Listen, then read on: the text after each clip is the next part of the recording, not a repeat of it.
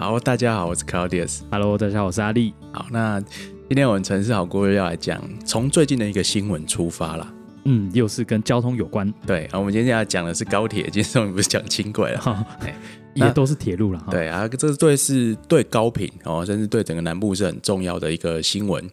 就是苏贞昌院长在一月十号的时候有正式宣布啦，确定高铁南延屏东，而且要设置在这个高铁站的旁边要设置屏东科学园区。我、已经确定了。确定，以前是就是还在评估，他们优先选的这个方案。那今年大概就是行政院表示正式拍板决定，高铁要采用、呃现行的方案。哎，这个不用表决，还是说已经都都你要你要走都他们谁表决？哦，反正他 OK 就 OK 这样。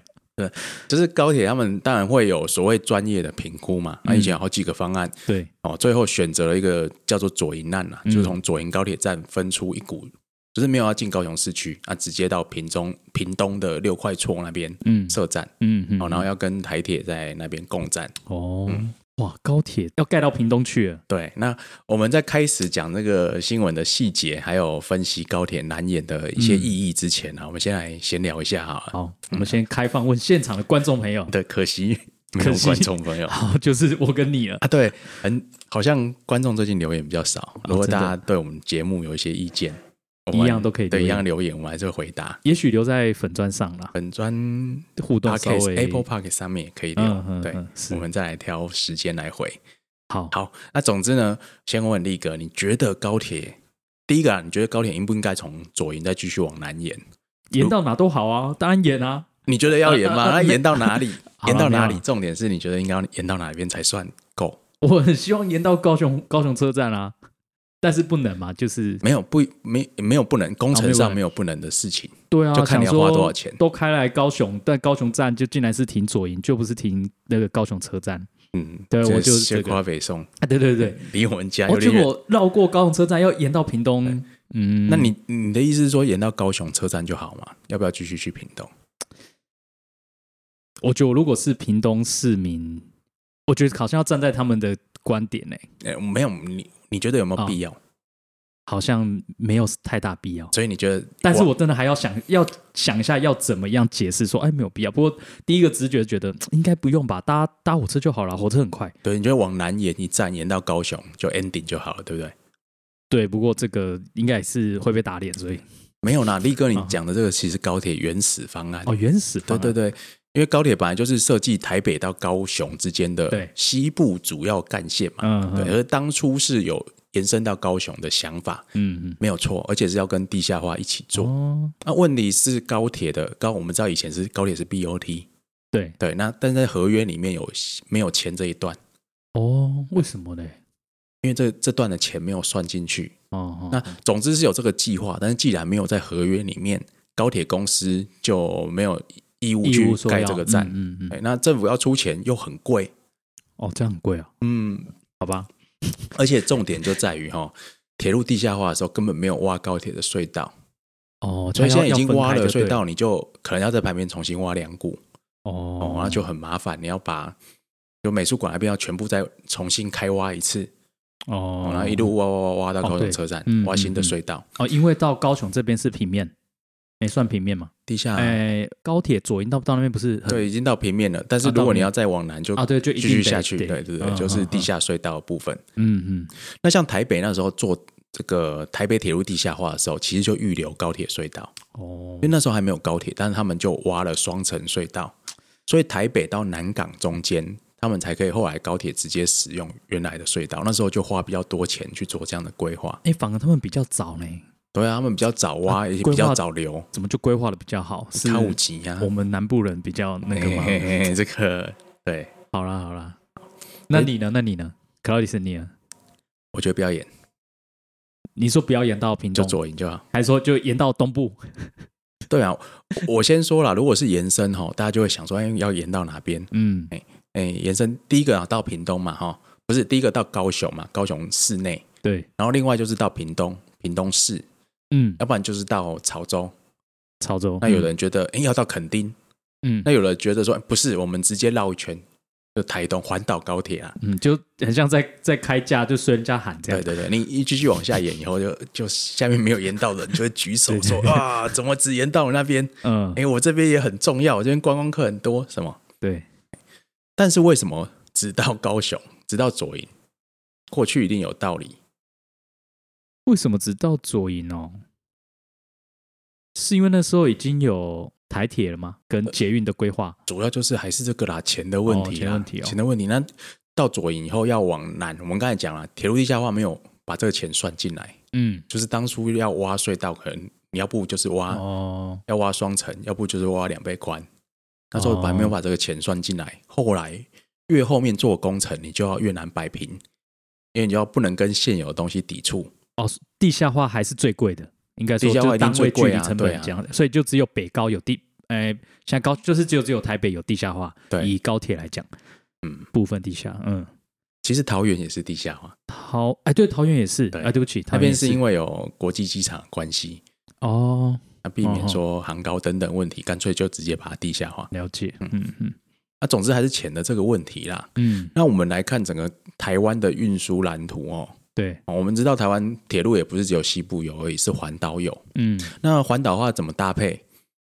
现在的行政院的方案是叫做西高铁、东快铁，意思就是说西部主要的走廊还是用这个高铁架构，嗯，那东部的话呢是要用台铁升级。就是更快的火车，也可以这样说。为什么台铁可以升级？因为像台铁，我们知道现在最快的列车是星级吗？还是怎样星升级？升级哦升级，拍谁？嗯哼，呃，最快的火车我们知道普普悠玛，普悠玛设计速率可以跑到一百五，哦。但是后来出事以后，呃，这个过弯的时候的倾斜功能就有点被封印了，它最高速率也是比较保守一点。嗯嗯哎，实际上运行哦，自强号普悠玛大概就是最高速率大概一百三左右。嗯嗯。嗯嗯，那东快铁这一部分呢，是希望说可以升级成是窄轨，但是它跑一百六每小时一百六十公里的速率，哦，都比现在再快这样吗？对，哦，可以这样，可以这样，因为这是做得到的。哦，在日本当然就有这个再来线，就是窄轨跑到一百六十公里，哦，不是说列列车改变而已，对，就是轨道的线型要改变。哦哦，比如说你要把轨道的曲率半径哦加哦。加大哦，你不能这么急转弯哦，你整个轨道行驶的品质、耗资那些都要做一部分的提升。哦，那单轨的单线的地方，你要把它双线电气化等等，嗯就是还是要做一些路线改良的工程。嗯嗯，对，但它可以进原来的车站，那大体上也是在原来的路线跑，比较省钱，没有错。嗯嗯嗯，所以所以就就回到说，为什么我觉得说延伸到屏东不一定效率很大？因为屏东也算是它还算是西半部的走廊，不过它位置是比较就是连接东部的一个点对。屏东其实人口不少嗯啊，我们知道屏东当然各方面哦产业、观光什么也都很重要。嗯因为你在屏东有个特色，屏东很长。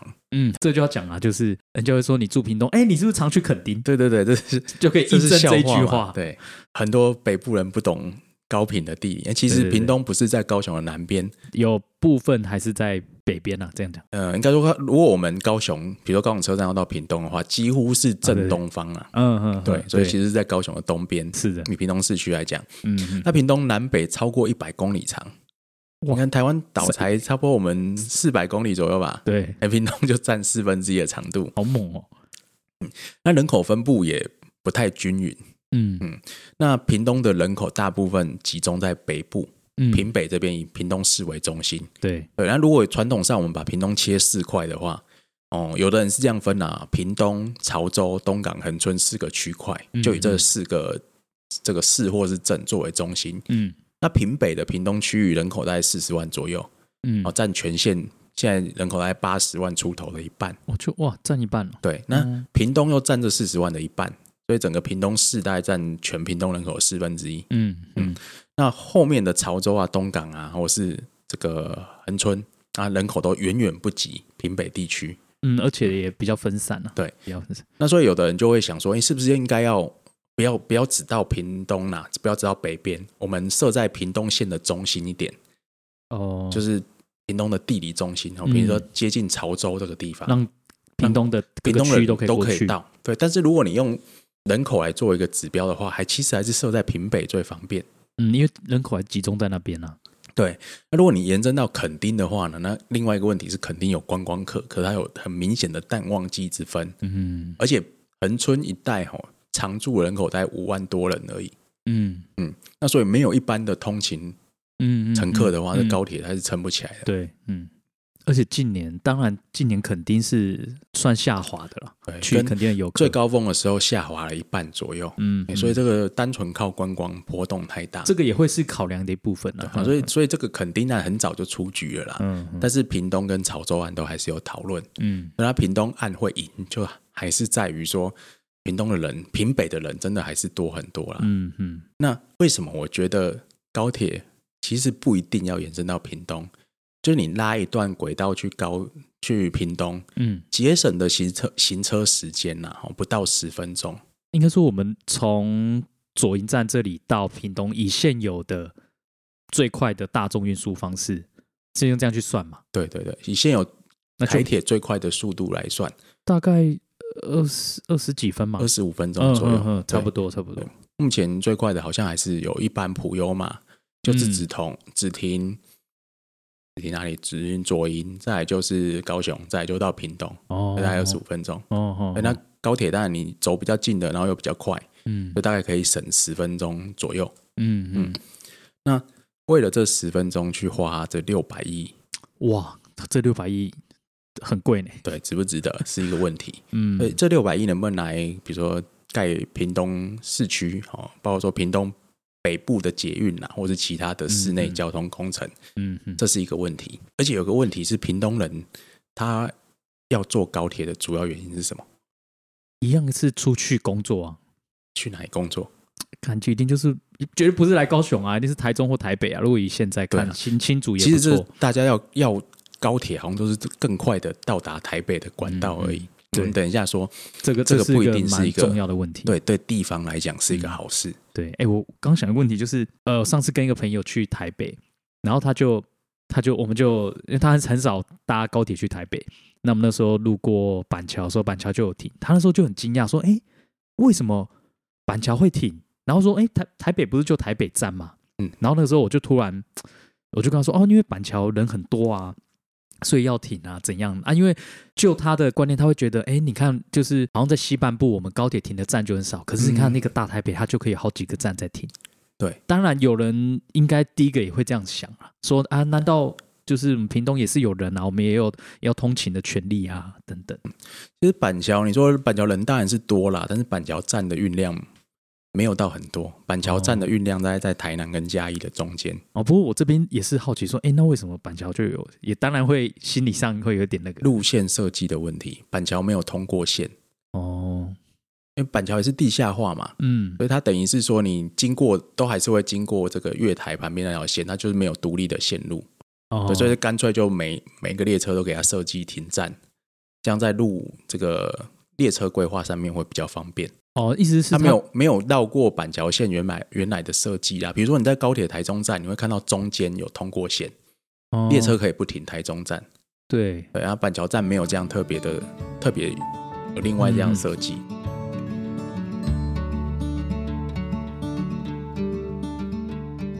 所以虽然台北呃有这么多站，但是板桥、台北、南港就变成站站都停。嗯，而且其实是台北、板桥、南港这边，因为全部是地下隧道哈，嗯这边比较特别，这边的速限只有一百三而已。哦，你台呃高铁进来这边也是慢慢开，有有有感觉，就会变很慢。它广播完，你到下站还还蛮还有一段时间，就不像原来高铁这么快，嗯它其实就是变成自强号的速度而已啦。嗯嗯对，那当然有人就觉得说，哎这样的设计在北部几站是这样，哎，南部为什么不能多开几站比较公平？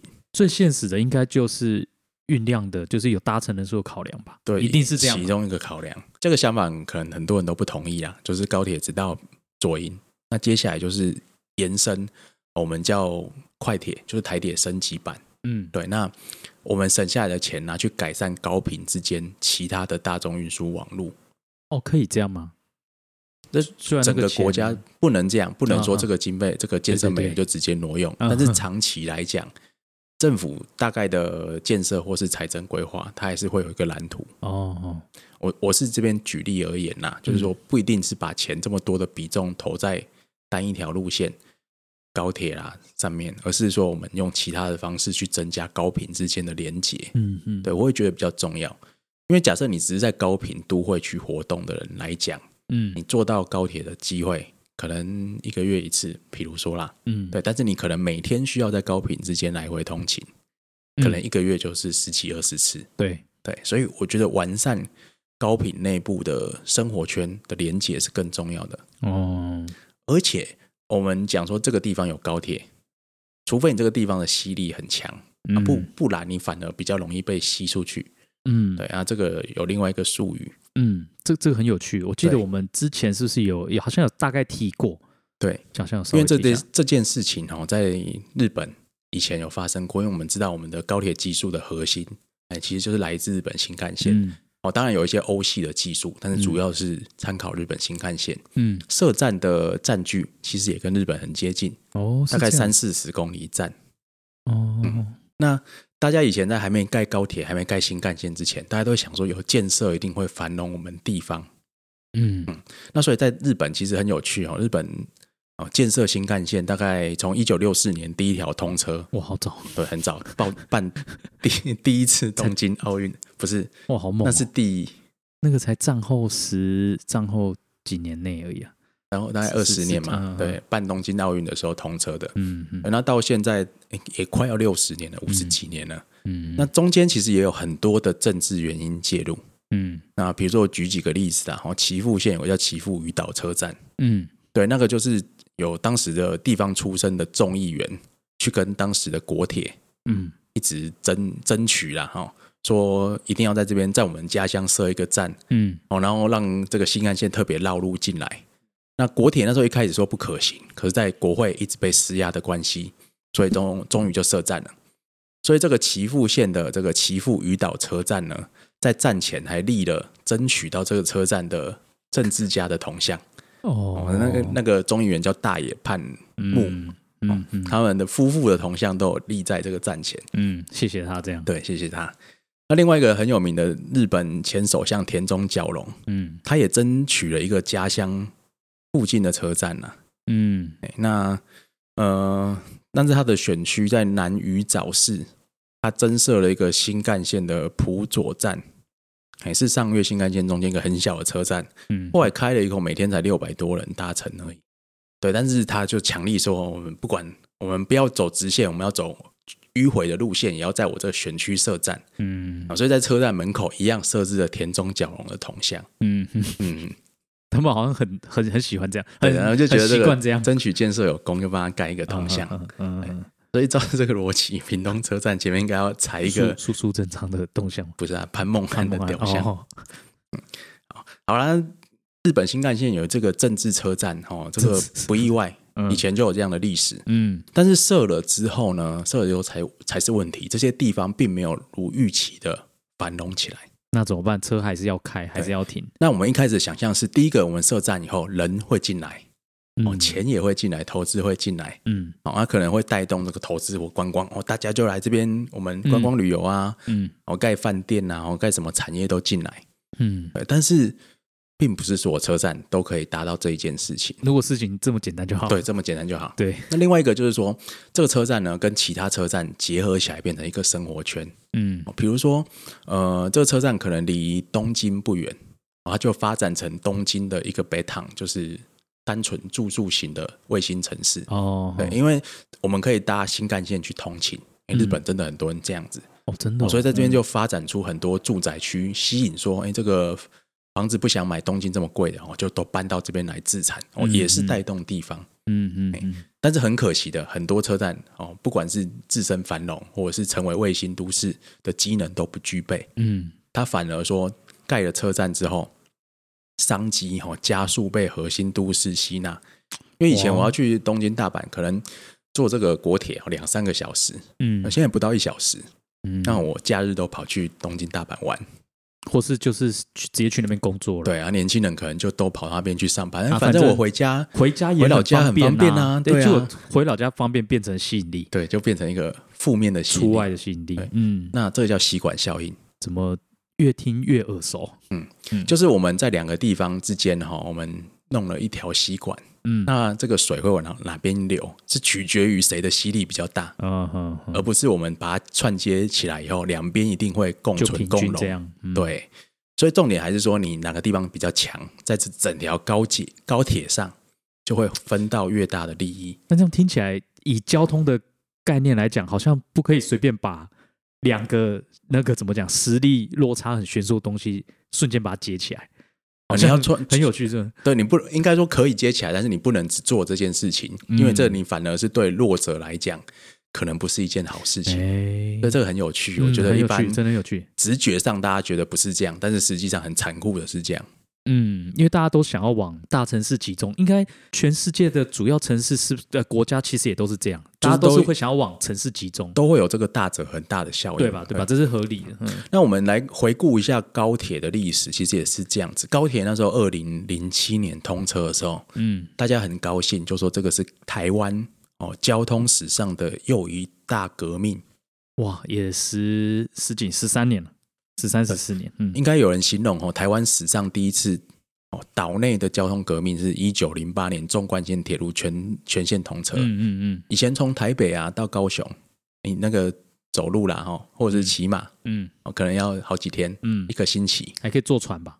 坐船坐船另外绕也是要好几天。嗯但是自从有了这个纵贯铁路之后，虽然你这个是蒸汽火车跑很慢，但是你十二个小时以内就到了。嗯嗯，所以台湾全全台啊，至少在西部的地方，变成呃一日之间可以往返的距离。嗯哦，这是第一次交通革命。对那第二次交通革命，有人就说是高铁，哦，哦也有人说是铁路电气化，中间还有一个东西啦。我们先不要，我嗯我觉得要略过那段。好，高铁的变动比较大嗯啊，因为以前你就算坐这个台铁，哦，可以当日来回，但是你不会当日来回，你可能是嗯到了高雄以后住一晚，第二天再回台北。对对对，那有了高铁以后，你就变成说，哎全台湾几乎都是一日生活圈。真的，而且我还我那个前阵子还有一次是早上去，然后中午就回来，对对对，就很快嘛，很可怕哎。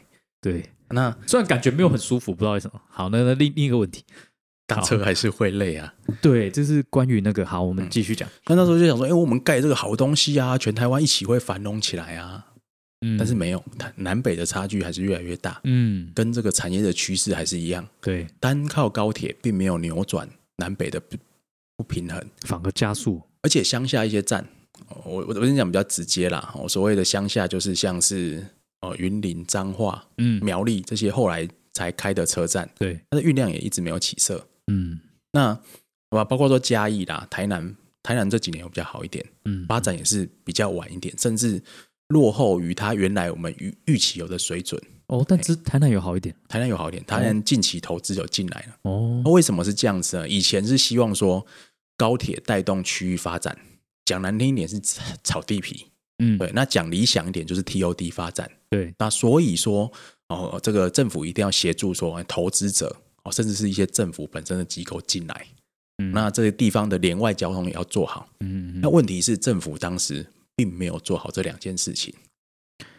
哦，所以这其实都他们都做到，只是他没有他没有做，对他他他做了其中一些后来的人才开始亡羊补牢。哦比如说什么叫连外交通？嗯因为台铁跟高铁站在不一样的地方，哦，所以当时为了这样的设站逻辑哦，决定的时候，当时的行政院说，我承诺以后这个两站之间都要有捷运系统把它串起来。啊，原来是这样，因为真的以现在的你现在在观察，真的还是很不解，就是哎，对不应该说那些地方确实酝酿不好，可是你要去那个县市，有时候也不会是你的选择，因为它它一些比较比如说郊区，台南站就很奇怪啊，台南站在台南的最南边，对啊，有时候我都叫北高雄站，对啊对啊啊，在铁。就是不会搭高铁就不会成为首选了，对，那为什么有人讲为什么不要设靠近市区一点？那甚至说设在南科那边经费考量啊，还是嗯土地取得啦，哦哎经费你说那边我们县拉到那边征收的钱比较少一点，嗯哦，这是一个。那另外就是说我征收这边以后，我希望说以后这边地会增值，因为高铁本来就是 BOT，嗯你要把那些地的开发成本都算进来，高铁才会赚钱，因为可能靠原始只靠这个票箱收入撑不起来，哦所以要靠土地开发利益。了解，问题是土地开发啊，政府没有积极的去协助它人来。开然后发这样，另外一个就是说，哎，有些地方真的太偏僻，也没有人要来投资。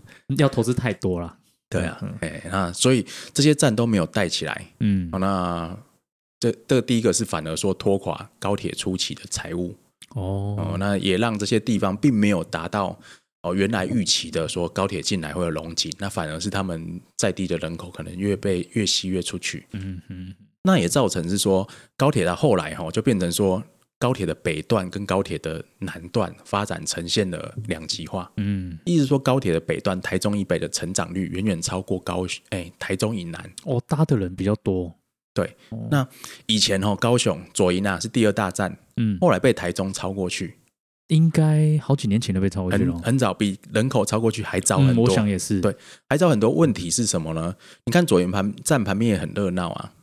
问题不是站点本身而已，嗯，问题是北部的哈，在台中到台北这一段路廊发展出了通勤流量。哦，真的，对，尤其是桃园、呃新新竹竹哦，因为包括说一些科园区跟科技厂的关系，所以真的是有人是在这几站之间每天搭高铁通勤的。个那个甚至不止不止一日来回，他那可能你要随时开个会就搭就过去了，对，太方哎。便了。嗯，那在南部并没有形成这样的产业廊带，嗯城市跟城市之间也没有形成这么紧密的关系，嗯所以呃，高雄站哎左营站呐，好的运量就呃比被台中拉得越来越远，嗯，这不嗯是左营的问题对啊，这应该是说整个南部区域没有区域内的通勤流量的问题。哦，不过这真的是国土计划的那个了。对，所以、嗯呃，南部段的运量偏低，就是这几个站点的开发其实都没有做起来。嗯哦，当然台南我这边还是强调，台南这几年中研院、南院进来，那还有一些哦大学产学机构的进驻，然后包括说这个三井奥莱也要来了，嗯未来应该台南站还是有比较好的发展潜力。哦，对啊，可是云林彰化，我就觉得可能还要很久。嗯，而且高铁十二站里面，你知道哪一站运量最低吗？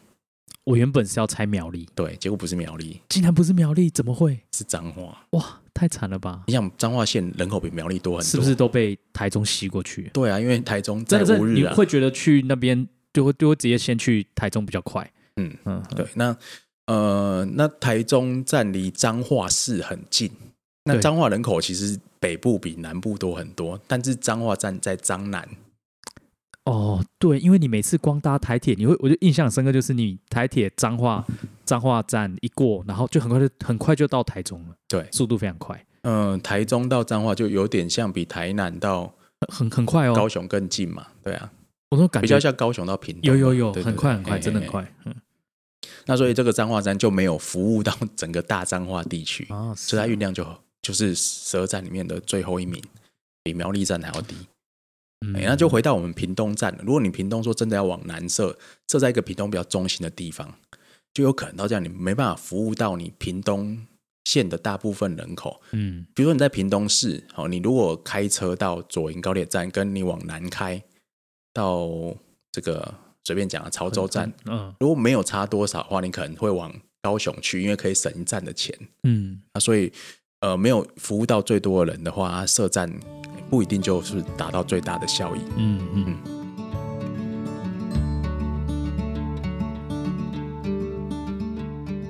所以这边我们讲，主要还是在讲吸管效应这一点啦。，对，就是说你这个站区的发展如果没有做起来，你这整个县、整个市的竞争力如果没有做起来，你盖高铁啊、并没有什么太大的效果。那甚至我觉得就是也真的是不可以随便乱改耶。当然，以政府角度，他们一定会承诺各种相关周围的后续连带的的规划，但有时候觉得不没有这么乐观呐、啊，对，事情还没有这么乐观。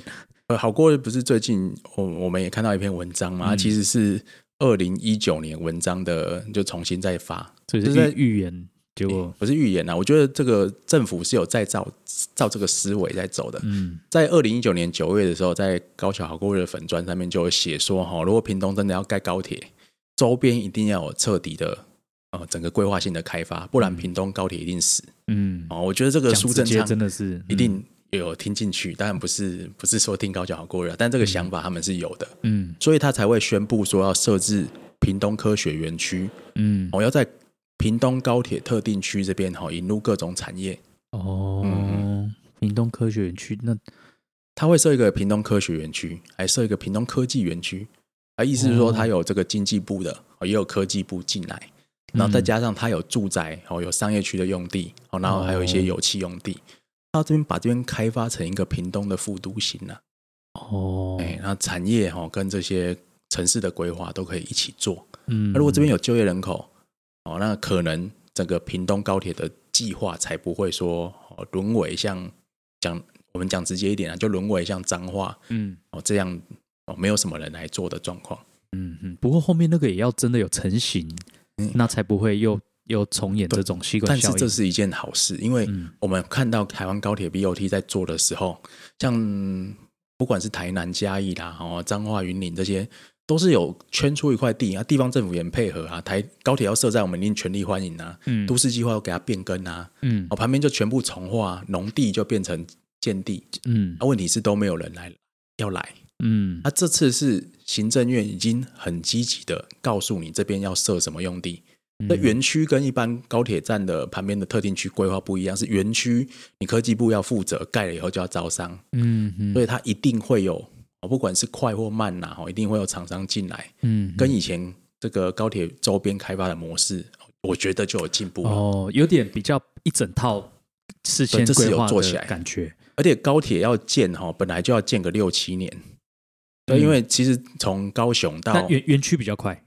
园区可能可能会比较快哦，嗯对，说不定还比较快。嗯因为这个左营站是这样啦，从高铁左营站北侧古道岔出，哦，它中间其实就经过了，呃，其实有些丘陵地带，有些地方是要挖山洞的，哦哦，那其他地方大部分都是高架，高架对，然后直接到六块厝农场这边，嗯这大概十七点六公里的的距离。哦那这个盖六七年，那其实科学园区，因为它毕毕竟是平原嘛，你把地框起来就可以重化了，嗯嗯可能三四年嗯就可以开始准备建厂了。如果顺利的话，嗯像桥头科的进进度就蛮积极的。嗯如果这么快的话，这科学园区还会比高铁站早完成。对啊，那这样不就呃屏东、高雄这其实都有几个大的科学园区对啊，哦，然后台南看也有这样子对啊，主要就是我们这边之前讲也讲过好几次啦。嗯那遇到这波台商回流，刚好缺地嗯哦，而且南部的半导体产业链，哦当然台积电是龙头，嗯也开始有一些国际的大厂哦也进来，哦，台商也回来投资高阶制程，嗯，所以这地地的需求是有的。哦当然，它不一定都跟半导体有关，嗯好像它可能跟屏东在地的一些产业，哦，比如说科技农业、嗯嗯生技产业，哦，或者屏东其实本来就有在发展说汽车组装、汽车零件这一块，哦哦哦，这也是蛮重要的一个产业嗯嗯。哦，所以这些地的需求在这几年国内的内需、国内的投资畅旺的情况之下，比较有机会赶快去把它租出去。而且屏东的地那个应该价格应该就没有像北部这这样样吧？那那个本来是台糖的地啊，嗯哼，那一定是不会有太大的问题。啊对啊，而且就是地又大，嗯对嗯，这样讲是当然是蛮蛮乐观的啦。就是如果如果这样，当然也会跟我们之前讲南北的平衡，那这这样当然是往这个方向真的是在在走这样。对，嗯，所以如果没有这一块的话，我刚才就会讲说，我觉得根本不要延伸屏东。嗯但是如果你是把延伸屏东当做是我们真的要做大南方计划，嗯把整个国家的钱，把整个国家的力量全部砸下来屏东，嗯哦，那做还有一点道理。嗯嗯嗯。那但是做了以后会有另外有个问题，哎，做了以后就有人说要不要继续演？哦，我以为说哦，要不要继续演？啊，尼哥，你本来要讲什么我问题？本来讲说做以后会不会哎，结果高雄又都被屏东吸去。那我是不会。哦，哎对，为什么？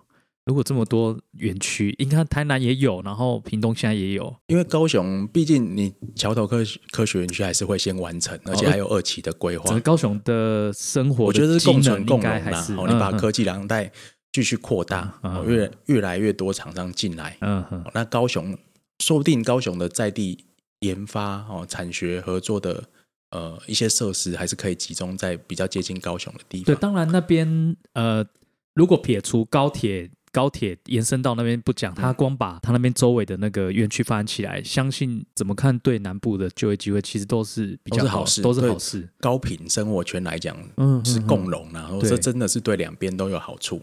嗯哎因为你就变成两铁共构，对啊，去所以是你从凤山一带来啊，或是屏东市区去啊，其实不一定要搭高铁啦。对，在地的民众都还是可以服务到这个园区的部分。对啊。哎呀，你刚刚说什么？还会不会再延到其他地方？我刚才要讲说会不会潮州还是继续炒？呃，就是说，因为他们说保留不排除哦继续你说在一小段嘛。对，我觉得如果我觉得行政院要明确啦，就到这边为止，嗯再来就是接东快铁。嗯欸因为你要做整个呃台铁在东部的改善，那也是大工程，也是你或许你整个耗资都要升级。光南回就是一个了南纬要双轨电气化，这是既定的方向，嗯嗯对。但是你有些路线改善，你要引进新车哦哦，你的车站要重新调整，嗯嗯这都是你必须要投资下去。嗯你不要在那边投资了以后再说好，我们还是盖高铁好了，那个前面那个不算，这就变重复浪费资源。哎，那这边想问，你看好一个是一个是台铁，一个是高铁，不过高铁算公司啊，台铁算国营嘛？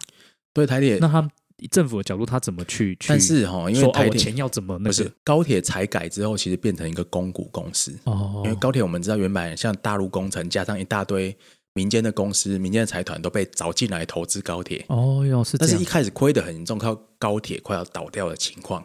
啊，政府为了解决，为了救高铁啊，坦白讲就是这样。嗯嗯哦，进行了财务改革，哦，哦包含说延长高铁的特许经营期间，哦，哦那国家注资，哦，嗯增加官国比例等等一一连串措措施下去以后，高铁就变成一间财务比较稳固啊，甚至每年稳定获利蛮多的公司。哦。但是大部分的股权就跑到了国家的手上，嗯嗯，嘿，那所以国家现在才可以有点欧的，有点才可以动用它的很多资源，对对对，高铁才。要挹注或是怎么样，其实因为你高铁就是靠我国家救活的啊，嗯啊，所以我现在要你去服务屏东乡亲，哦了解，你了解。就不得不做啊。嗯对啊，嗯啊，其实也合理啦，因为公部门的钱国家力量丢还是进来了，比较大，嗯，所以高铁就还是要为了国家经济的发展，而服务，对，而服务就变成这样子。是是是嗯，那台铁另外一个问题，台铁当然是交通部台铁局、台铁管理局。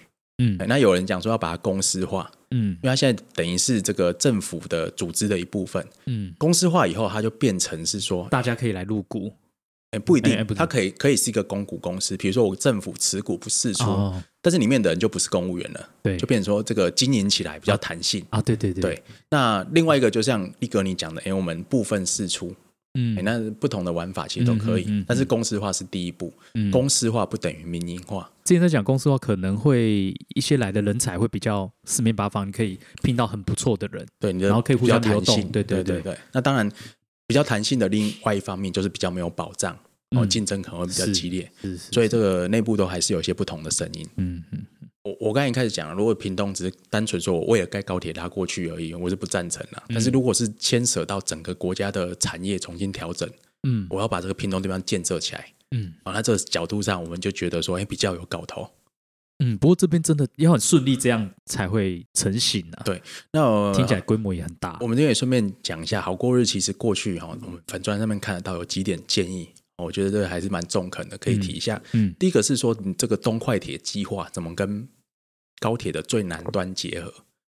因为你未来可能、不是说铁路接过去就好吗？对，不是铁路接过去就好，未来比如说你去呃垦丁的观光铁路，哦或者是你要去台东南回，那、可能这个屏东呃六块厝高铁站这边就是作为一个转运点。然后就是很大一个大站这样。嗯所以我觉得台铁到高铁的衔接，这个转乘一定要做得很好。嗯那其实日本有一些非常很厉害的例子，比如说以前九州新干线还没有通车的时候，有个叫新八代车站，它是再来线，我们可以想象它是台铁跟高铁在同个月台。哦哇，好为什么可以这样？那个月台就非常的宽，哦，然后中间有闸门隔开。哦，日本好像真的有这对样。，嗯你比如说高铁下来，新干线下来以后，你就去呃刷车票出去，哦，马上就是进那个同一个月台，你就进去再来线，你就进去台铁车站。哇，然后台铁也一样，哦，你转乘的下来，哦，那你刷卡走到旁边，那高铁就停在旁边，就直接上车，哦，这技他就把技设技术上完全台湾好也做得到吗也？做到啊，而且你是新建车站呢。哦，你就可以新规划。对啊，嗯你在六块厝是要新盖一个车站，你完全可以做到这样子，哦无缝接轨，同月台转乘。如果真的有，就全台湾第一个，对，全台湾第一个第一一个，你说这个这个这个名称叫什么？就是可是同月台转乘啊同月台转乘哦我现在想不出什么厉害的这个名称。听起来不够帅。对，好哎如果大家有建议，好好好，无缝接轨，嗯这也很怂的名字。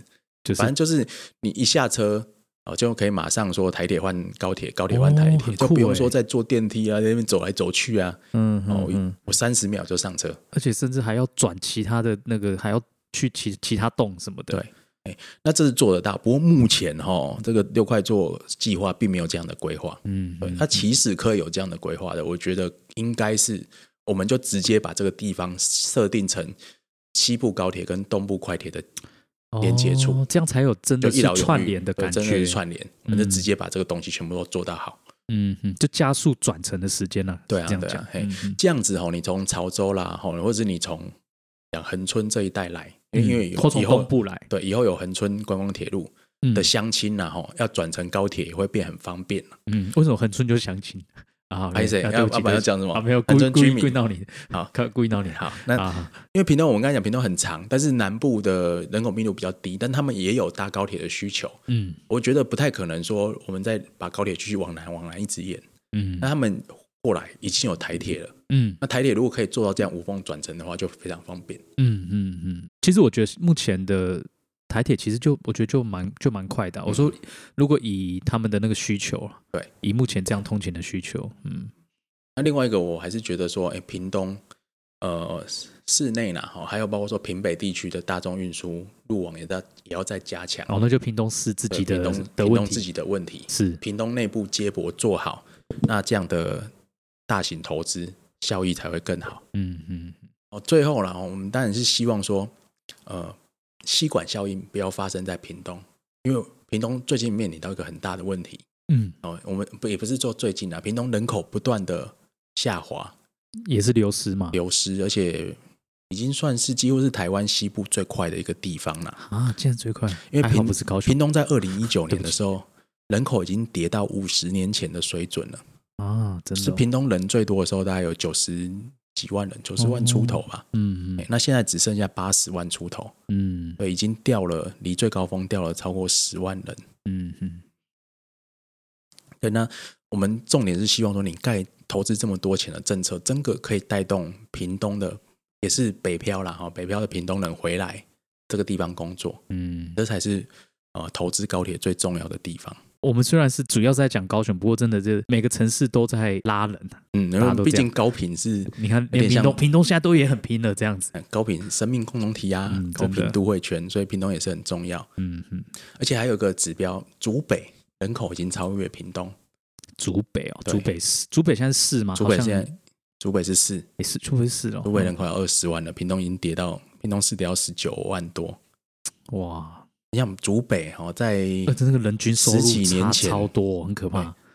他们是 top 吧？我记得。对他们全台湾最有钱的里，前几名之一就在竹北了。嗯嗯嗯嗯然后我同学是夫妻都是医师，那边算穷人，嗯，这这可以剪吗？这可以剪的，你说可以剪掉还是可以可以？可以剪进去。